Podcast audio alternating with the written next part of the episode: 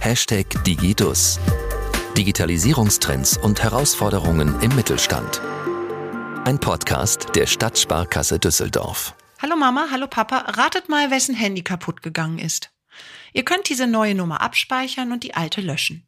Diese SMS hat mich letztens erreicht und sofort stutzen lassen.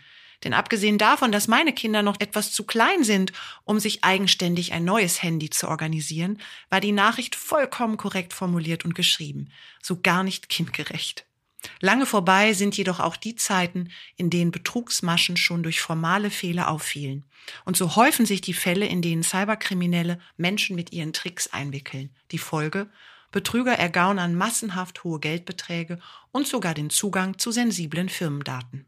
Daher freue ich mich sehr, dass ich heute mit einem Mann spreche, der Sie wahrscheinlich alle kennt. Die Trickbetrüger und Ransomware-Erpresser, die Firmenhacker und Identitätsdiebe. Leitender Oberstaatsanwalt Markus Hartmann. Er führt in der Zentral- und Ansprechstelle Cybercrime NRW Strafverfahren von herausgehobener Bedeutung. Und er steht uns heute Rede und Antwort zum Thema Cybercrime. Mein Name ist Janine Malchrek-Wirz. Herzlich willkommen zu Hashtag Digidus.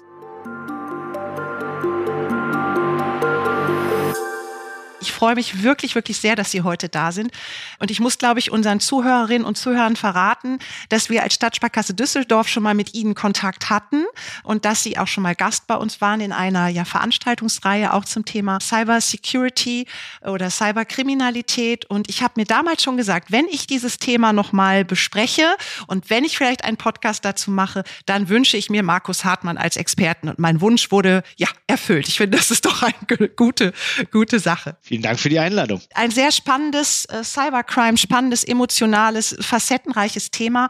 Ich würde ganz gerne mit einer Frage starten, die uns vielleicht noch mal hilft, es insgesamt noch ein bisschen besser einzuordnen.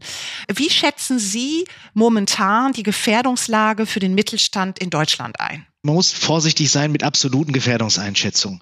Wir als Strafverfolger haben natürlich immer eine ganz spezifische Perspektive auch auf die Thematik. Wir sehen natürlich in den Strafanzeigen die Fälle, in denen etwas schiefgegangen ist. Insofern sind wir da vielleicht nicht ganz objektiv.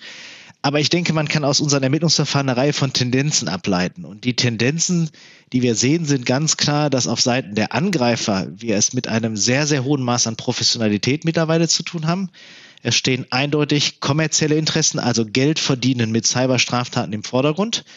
Und diese Professionalität führt einfach zu einem sehr gesteigerten Bedrohungsszenario, dem jedenfalls nicht in der Fläche alle Infrastrukturen in Deutschland und auch im Mittelstand ähm, jederzeit gewachsen sind.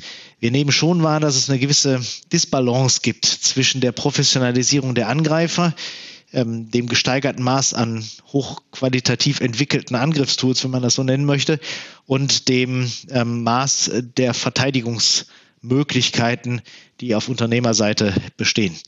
Ähm, das ist auch sicher einer der Treiber dafür, dass wir mittlerweile im Bereich Cyberkriminalität mehrere Milliarden Euro pro Jahr umfassendes Geschäftsfeld sehen. Auch da sind die Zahlen, die stammen weitestgehend aus Branchenerhebungen und aus Befragungen von betroffenen Unternehmen sicher mit einem gewissen Maß an Vorsicht zu genießen, aber sie sind schon in der Dimension her sehr deutlich. Und wenn wir von mehreren Milliarden Euro pro Jahr sprechen, dann ist deutlich auch, dass es für die Cyberkriminellen eben ein, ein Bereich ist, der höchst attraktiv ist. Und ich wünsche mir sehr oft, dass wir eben das gleiche Maß an Professionalisierung auch auf Seiten der Verteidiger sehen. Von daher die Bedrohungslage sicher so ernst, wie sie sein kann und sie hat sich in den letzten Monaten, in den letzten Jahren auch nochmal deutlich gesteigert. Gibt es eigentlich Branchen, die mehr gefährdet sind als andere oder kann man eigentlich sagen, heute sind ja alle digital unterwegs, da gibt es kaum noch Unterschiede? Ich ähm, glaube, dass mittlerweile den Tätern sozusagen jeder angegriffene Recht ist, um Geld damit zu verdienen. Wir sehen, dass wir äh, teils an das Unternehmen, an dessen wirtschaftliche Leistungsfähigkeit angepasste Forderungen der Täter sehen, die also zunächst sozusagen sich einen Überblick darüber verschaffen, wo ist denn eigentlich der Punkt, wie viel Geld kann ich fordern, damit es noch gezahlt wird, dass ich nicht überreize, dass ich möglichst effektiv ähm, erpresse, Geld damit verdiene.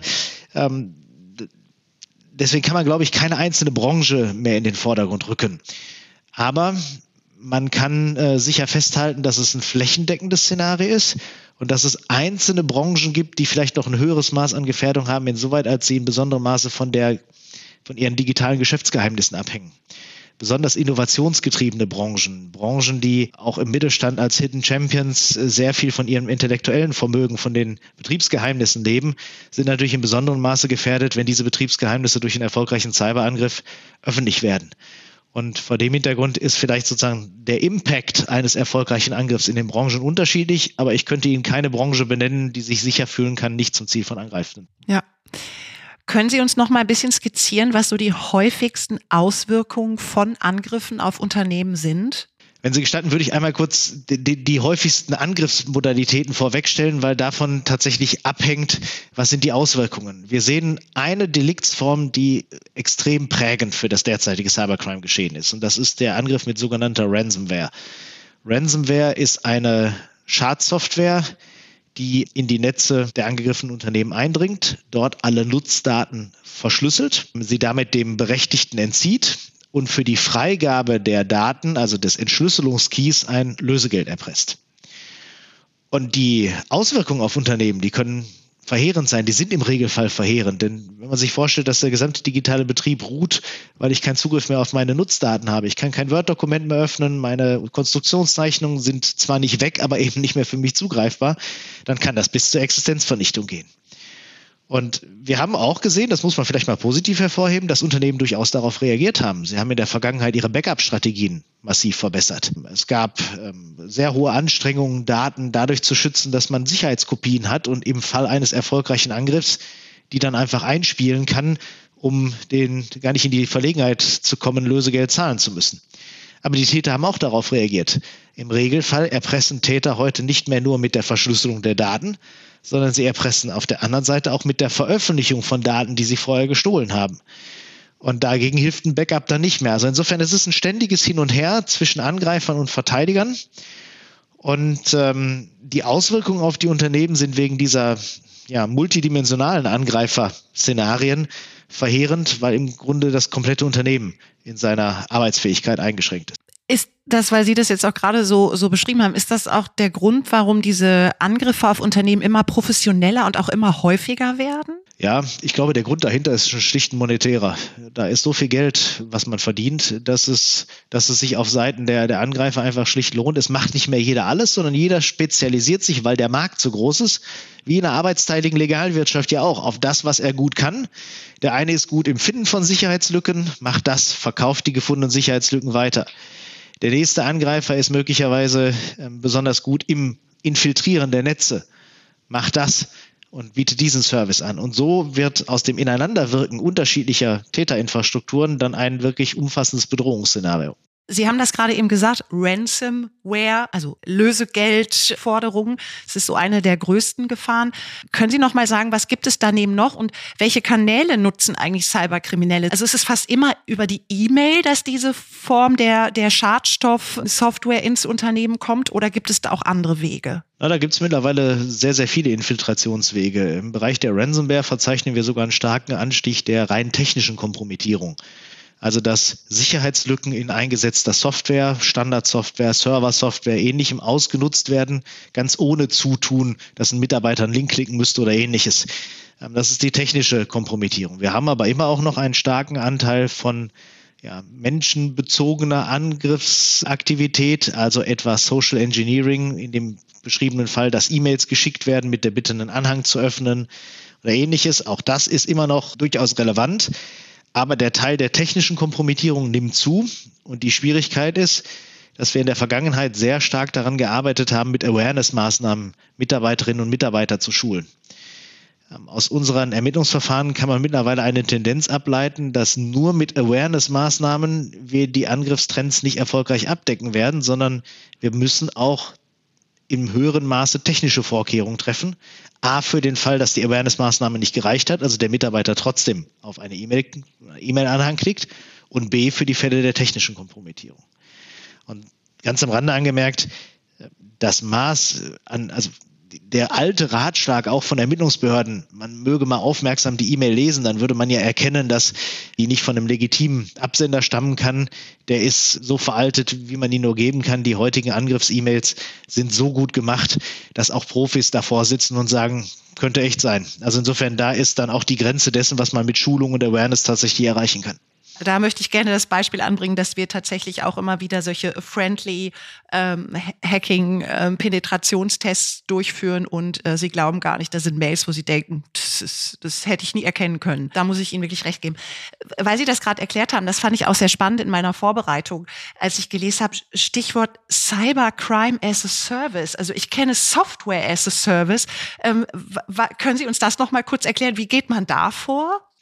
Ja, das heißt, dass ähm, auf Angreiferseite, auf Täterseite nicht mehr jeder alles macht, also nicht der einheitliche Angreifer ähm, von der Entwicklung der Schadsoftware bis zu ihrem Einsatz und dem Erpressen des Lösegeldes quasi die gesamte Verwertungskette in seiner Hand hält, sondern unterschiedliche Gruppierungen arbeiten miteinander, um ihre jeweils eigene Professionalität einzubringen. Das gibt es in dem Modell, dass auf Marktplätzen etwa erfolgreiche Kompromittierungen von Unternehmen verkauft werden. Der nächste Angreifer also gegen ein Entgelt den Zugang zu einem bereits gehackten Unternehmen ähm, erwirbt.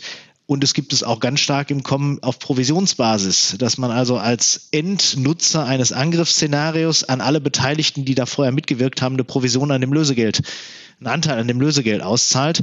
Wie auch immer die, die Abrechnung unter den Kriminellen ist, Fakt ist aus Sicht des Bedrohungs- und des Risikoszenarios, dass damit nochmal exponentiell die Qualität der Angreiferinfrastrukturen gestiegen sind und wir deswegen eben auch ja, im Grunde vergeht kein Tag, keine Woche, an der wir nicht eine Anzeige bekommen von wirklich hochwertiger, auch sehr bedrohlicher Kompromittierung von Infrastrukturen und Unternehmen. Und das zeigt schon, dass dieses Problem sehr, sehr groß ist mittlerweile.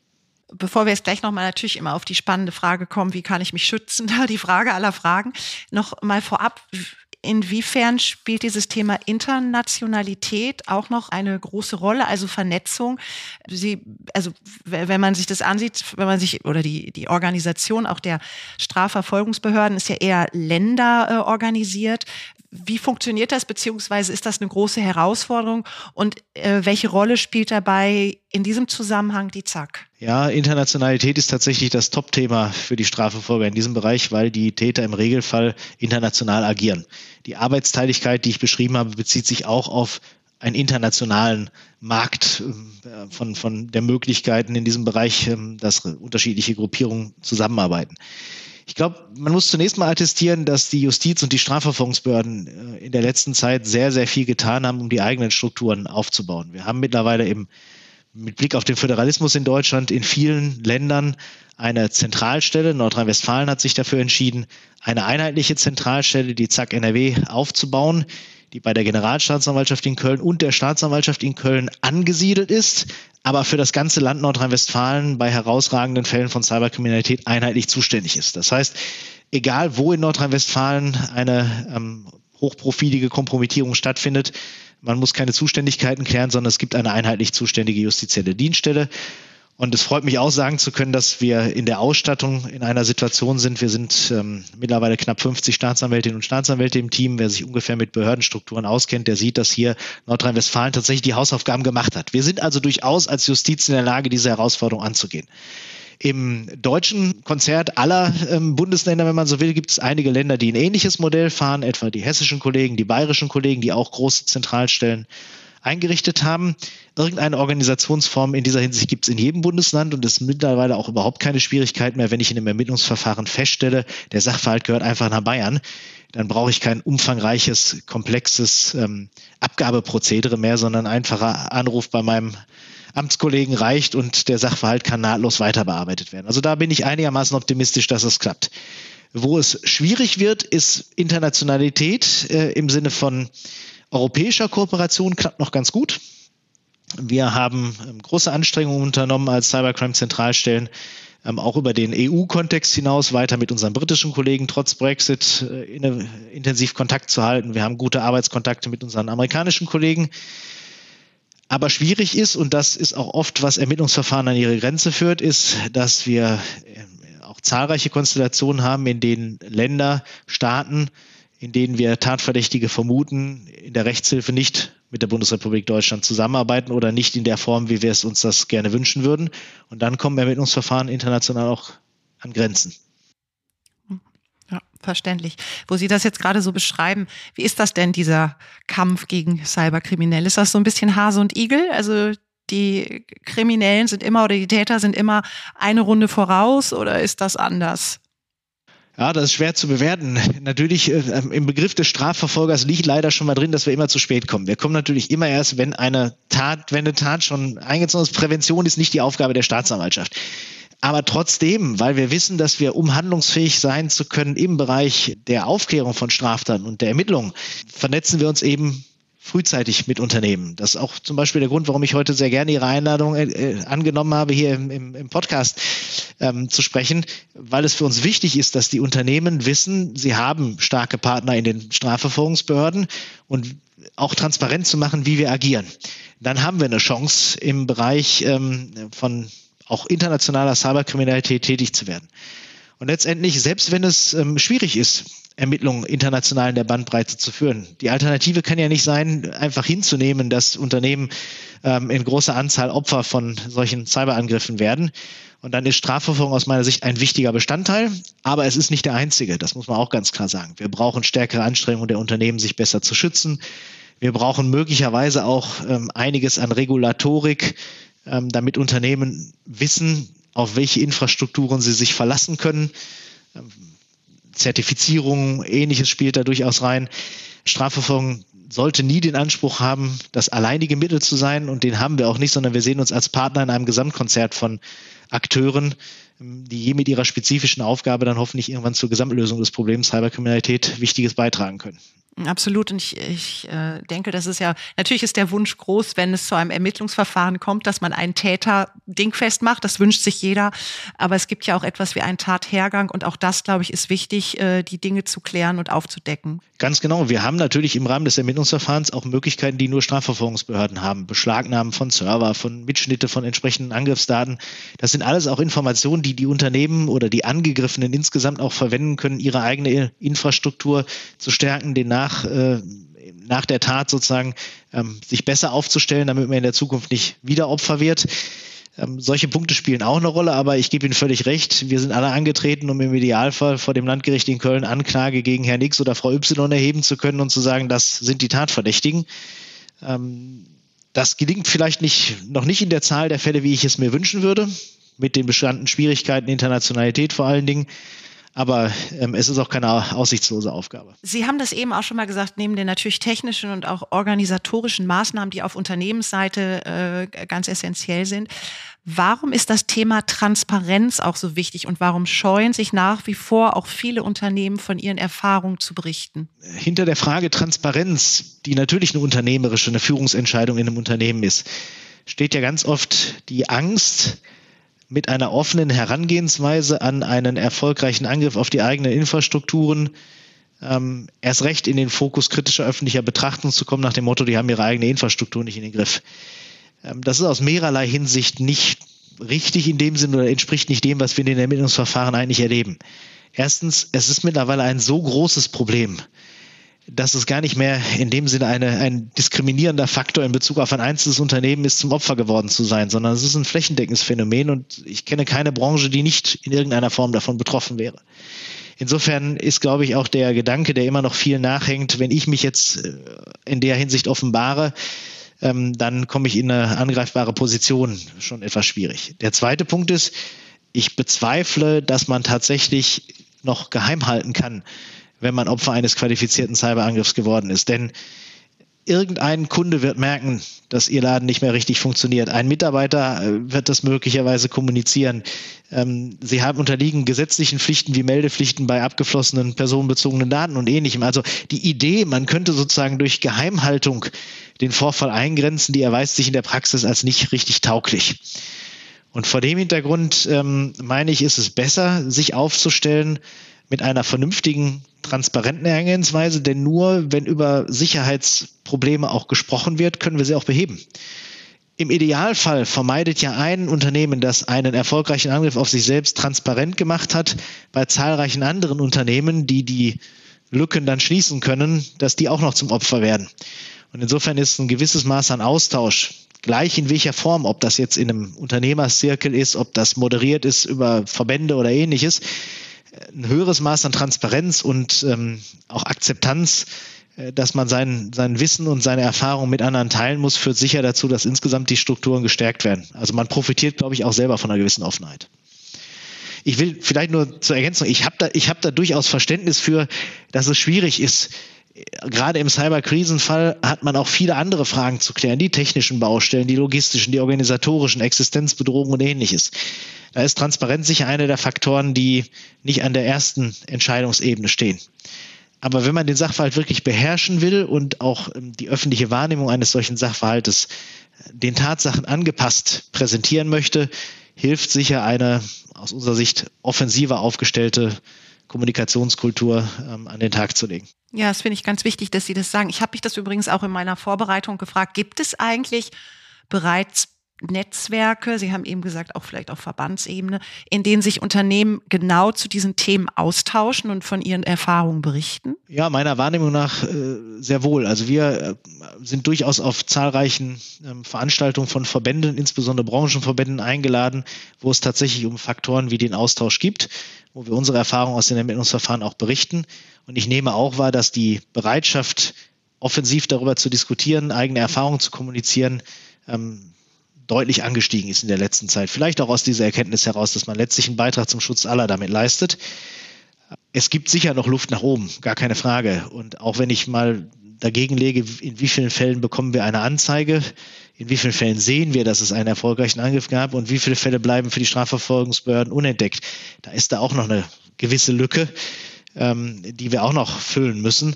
Vor dem Hintergrund, Luft nach oben ist immer, aber die vor einigen Jahren vielleicht noch deutlicher zutage tretende Blockadehaltung ist vielleicht zu hart, aber äh, Tendenz, sich eher abzuschotten und zu versuchen, alles im, im, im eigenen Laden, ob hinter der geschlossenen Tür zu regeln, die hat sich deutlich aufgeweicht. Jetzt müssen wir natürlich noch zu der Frage kommen, zu der äh, Frage aller Fragen. Wie kann ich mich schützen? Was, was kann man tun? Was raten Sie Unternehmen in, in diesem Fall? Und dazu habe ich auch noch eine zweite Frage. Gibt es eigentlich sowas wie eine Art Grundschutz oder Mindeststandards, die jedes Unternehmen haben sollte? Ja, zuletzt, glaube ich, ähm, kann ich, kann ich sehr vertrauensvoll an die vielen Publikationen des äh, BSI verweisen, mhm. die ja doch einen sehr hohen Aufwand treiben, um den Grundschutz zu definieren, Best Practices zu definieren. Ähm, ich kenne auch eine ganze Reihe von verbandsinternen Empfehlungen in unterschiedlichen Branchen, die sich sehr sozusagen, äh, der BSI-Grundschutz hat ja einen relativ hohen Maßstab ähm, und auch sehr breit, ähm, die dann spezifisch auf die Branchen das runterbrechen. Was heißt das denn für meine Unternehmen? Und das ist, glaube ich, ein guter erster Punkt. Wir haben aber die Situation, dass wir doch sehr, sehr heterogene Infrastrukturen in vielen Industrie- und, und Wirtschaftsbereichen haben. Und deswegen ist es immer erforderlich, dass man das, was technisch möglich ist, an die Gegebenheiten vor Ort anpasst. Der entscheidende Punkt ist da tatsächlich, ähm, dass die Führungs- und Leitungskultur im Unternehmen Cybersicherheit nicht zu einer Aufgabe unter vielen macht, sondern anerkennt, dass ein erfolgreicher Cyberangriff existenzbedrohend sein kann. Und erst wenn ich diese Einschätzung meinen Betrachtungen zugrunde lege, dann wird auch klar, dass das Geschäftsführungsaufgabe ist, für die Cybersicherheit einzutreten und die erforderlichen Voraussetzungen zu schaffen. Das ist eben nicht nur die Aufgabe der IT-Abteilung, sondern letztlich eine übergreifende Aufgabe des, des gesamten Unternehmens. In ganz praktischer Hinsicht ähm, gibt es natürlich ein paar allgemeine Regeln, die, die immer gelten, ähm, wie die Systeme aktuell halten, nie davon ausgehen, dass man einmal einen sicheren Zustand erreicht hat. Ähm, ganz wichtig ist aus meiner Sicht auch, dass man von alten Sicherheitsparadigmen wie wir haben eine Firewall, wir schützen uns nach außen und das interne Netz ist äh, eine gesicherte Zone verabschiedet. Ähm, wir haben heute so viele Angreifer mit hohem Professionalisierungsgrad und so viele Sicherheitslücken in Standardsoftware, dass das Risiko, kompromittiert zu werden, egal wie sehr ich mich anstrenge, relativ hoch ist dann kann ich im Grunde mich nur darauf konzentrieren, so weit wie möglich natürlich die Kompromittierung zu vermeiden. Aber für den Fall der nicht unwahrscheinlichen, des nicht unwahrscheinlichen erfolgreichen Angriffs meine Infrastrukturen so aufzubauen, dass nicht gleich alles kaputt ist. Dinge wie Zero Trust Strategie als eine der ja ein bisschen Hype-Wörter der, der letzten Zeit. Ähm, Unterteilung der Netzwerkinfrastruktur in unterschiedliche Segmente, Abschottung der Services auch in der Inneninfrastruktur sind ganz wichtige Elemente, für eine sichere Infrastruktur.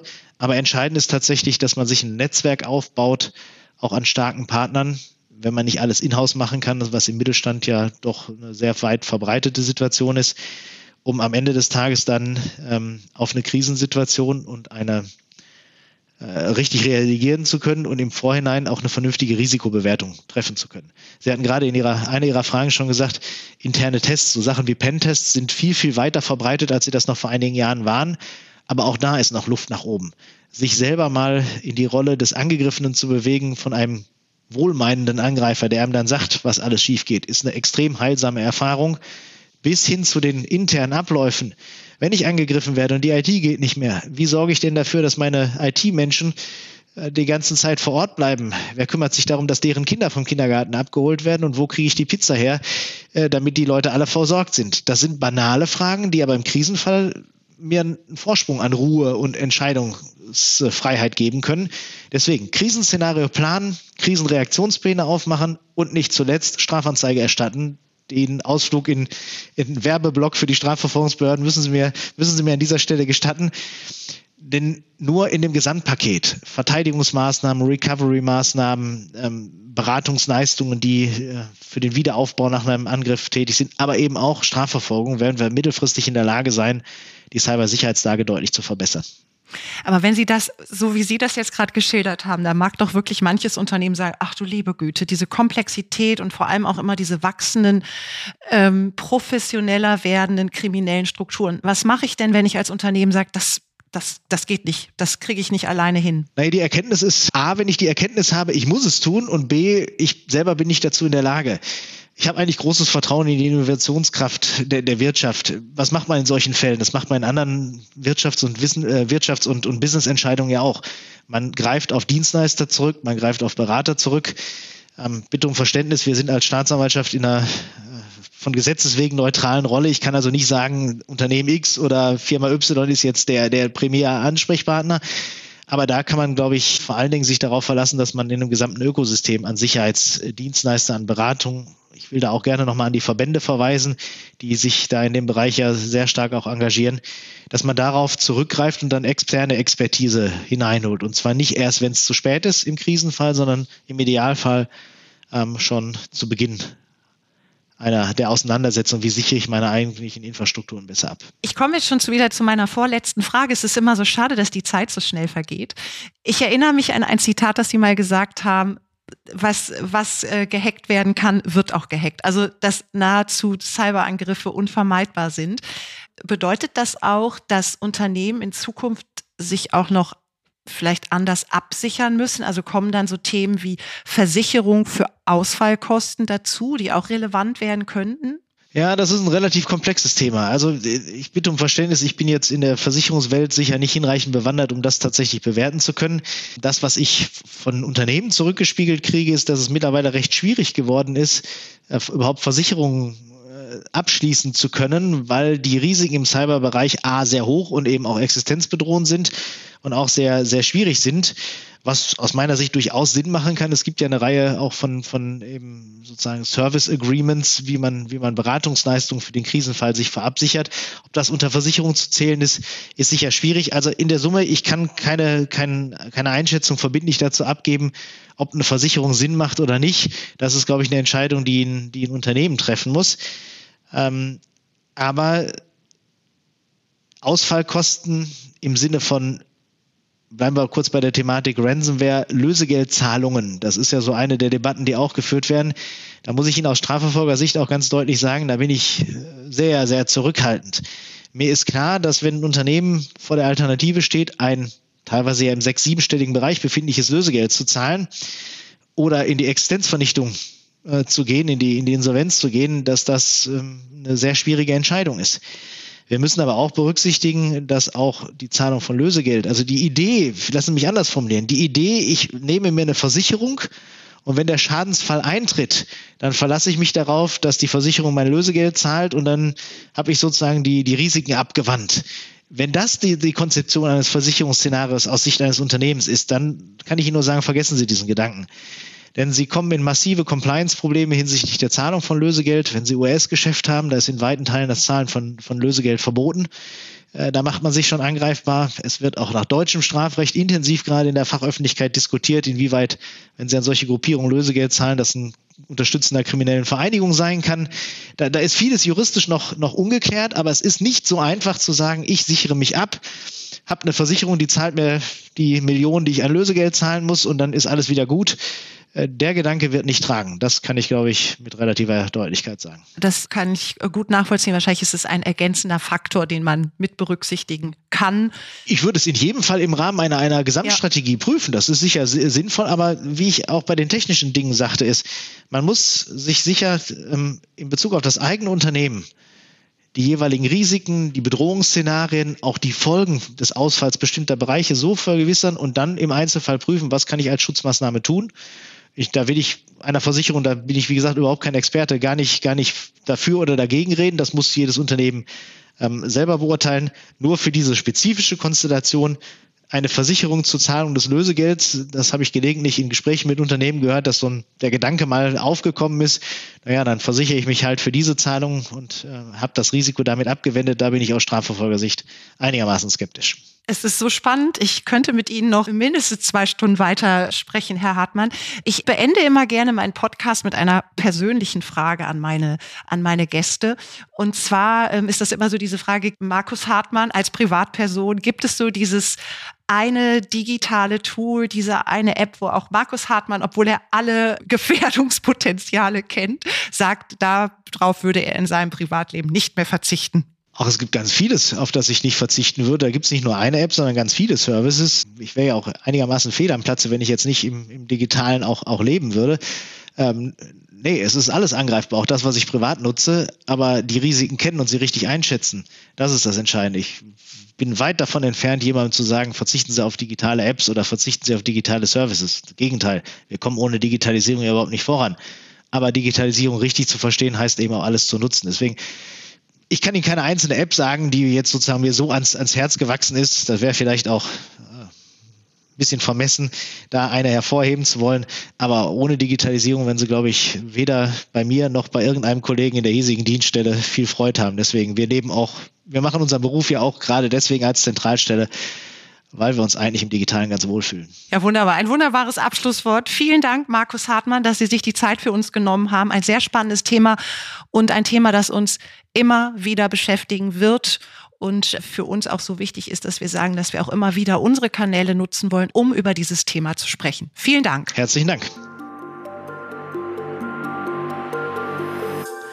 Es ist also nicht die Frage, ob Unternehmen gehackt werden, sondern nur wann. Sprich, hier ist falsche Scham nicht angebracht. Ganz im Gegenteil, sie erleichtert das Geschäft den Kriminellen und der wirtschaftliche Schaden ist immens. Und darüber gilt es offen zu sprechen. Gegen die Aktivitäten der Betrüger hat die Zentral- und Anlaufstelle Cybercrime NRW eine schlagkräftige Gegenwehr aufgebaut. Doch damit der Schaden erst gar nicht entsteht, sollten sich Unternehmen angesichts der massiven und sehr professionellen Angriffe gut schützen. Dabei helfen ihnen Profis. Und auch die IHK, ihr Internetprovider und die Stadt Düsseldorf sind gute Anlaufstellen für Information und Hilfe. Und auch wir als Stadtsparkasse Düsseldorf helfen Ihnen gerne, den richtigen Ansprechpartner zu finden. Gleichzeitig ist jede und jeder im Unternehmen gefragt. Schulen Sie dieses Bewusstsein intensiv und machen Sie Ihre Mitarbeitenden zu Verbündeten in der Sache. Es gilt, äußerst aufmerksam zu sein und immer am Ball zu bleiben.